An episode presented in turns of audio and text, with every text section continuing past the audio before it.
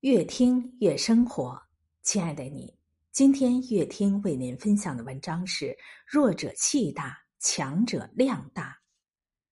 一位清华大学教授说过一个很有意思的现象：教授住在清华校舍时，几乎听不到人与人之间大声说话，更没有吵架的声音。发生摩擦和矛盾的时候，大家都能心平气和的沟通。大事化小，小事化了。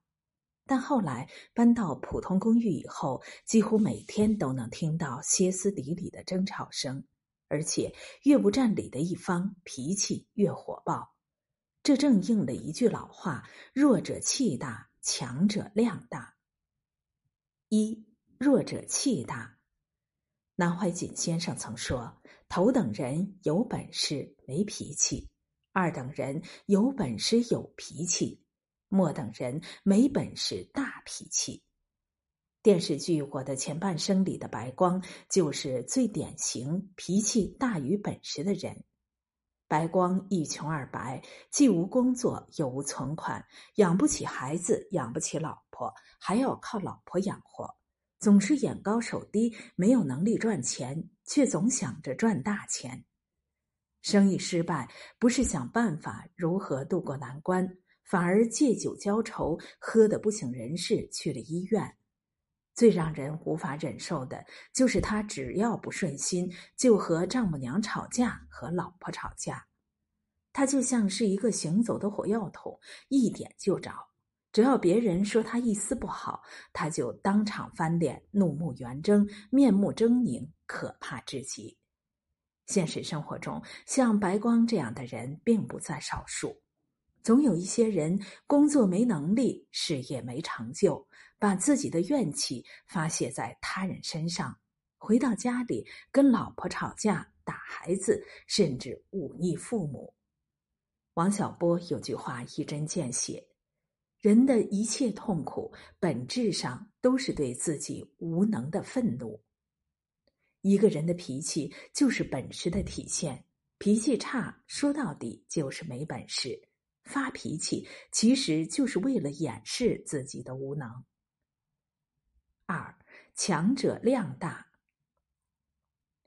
能干的人不在情绪上计较，只是在做事上认真；无能的人不在做事上认真，只在情绪上计较。真正有度量的人，都把时间花在了养精蓄锐、提升实力上。毕竟，一个人真正想要赢得尊重，还是得靠实力。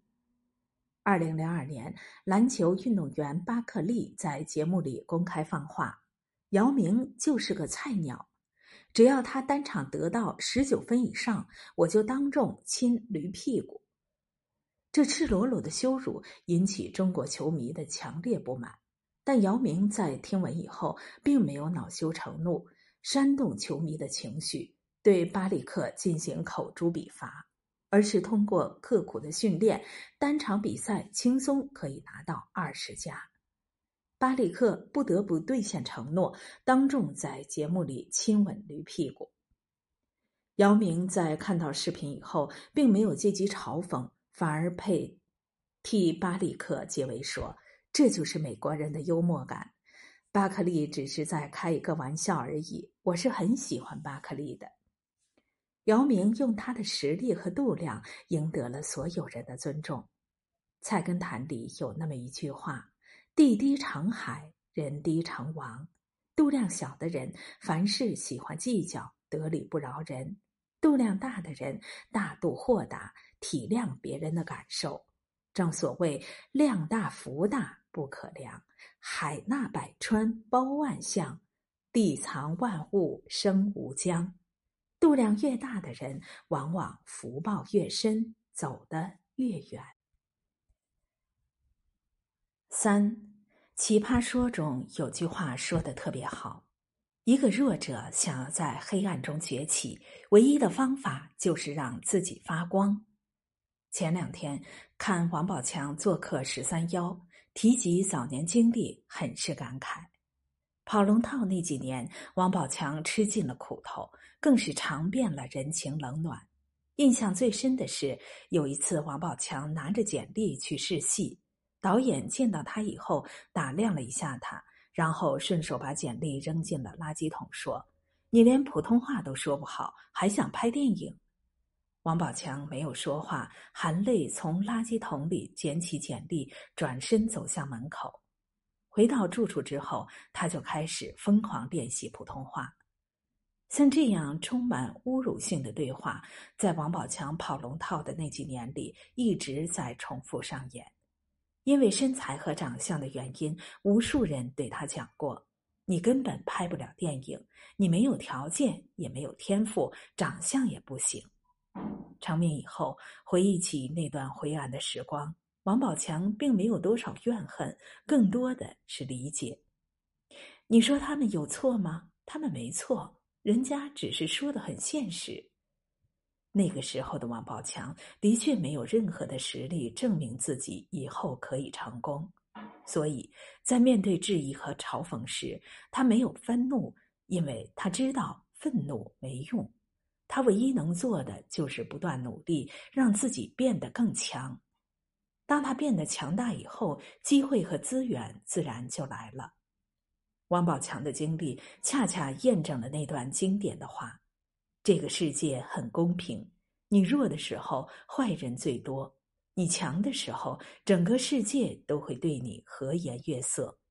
与其生气，不如争气；与其抱怨，不如改变。这才是最好的强者思维。”非洲大草原上有一种蝙蝠，专门靠吸动物的血。维持生存，野马深受其害，很多野马都因为被蝙蝠吸血而死在了草原上。但动物学家研究后有了一个惊人的发现：蝙蝠所吸的血量并不足以使野马死去，真正致使野马死亡的是自身的暴怒。被蝙蝠咬了以后，野马恼羞成怒，不断狂奔，最终劳累致死。你会发现，很多时候打败自己的，并不是外界的人和事，而是自己。一个人能收起脾气，是成长，也是修养。愿我们养好自己的大气，能树人，也能悦己，做一个真正的强者。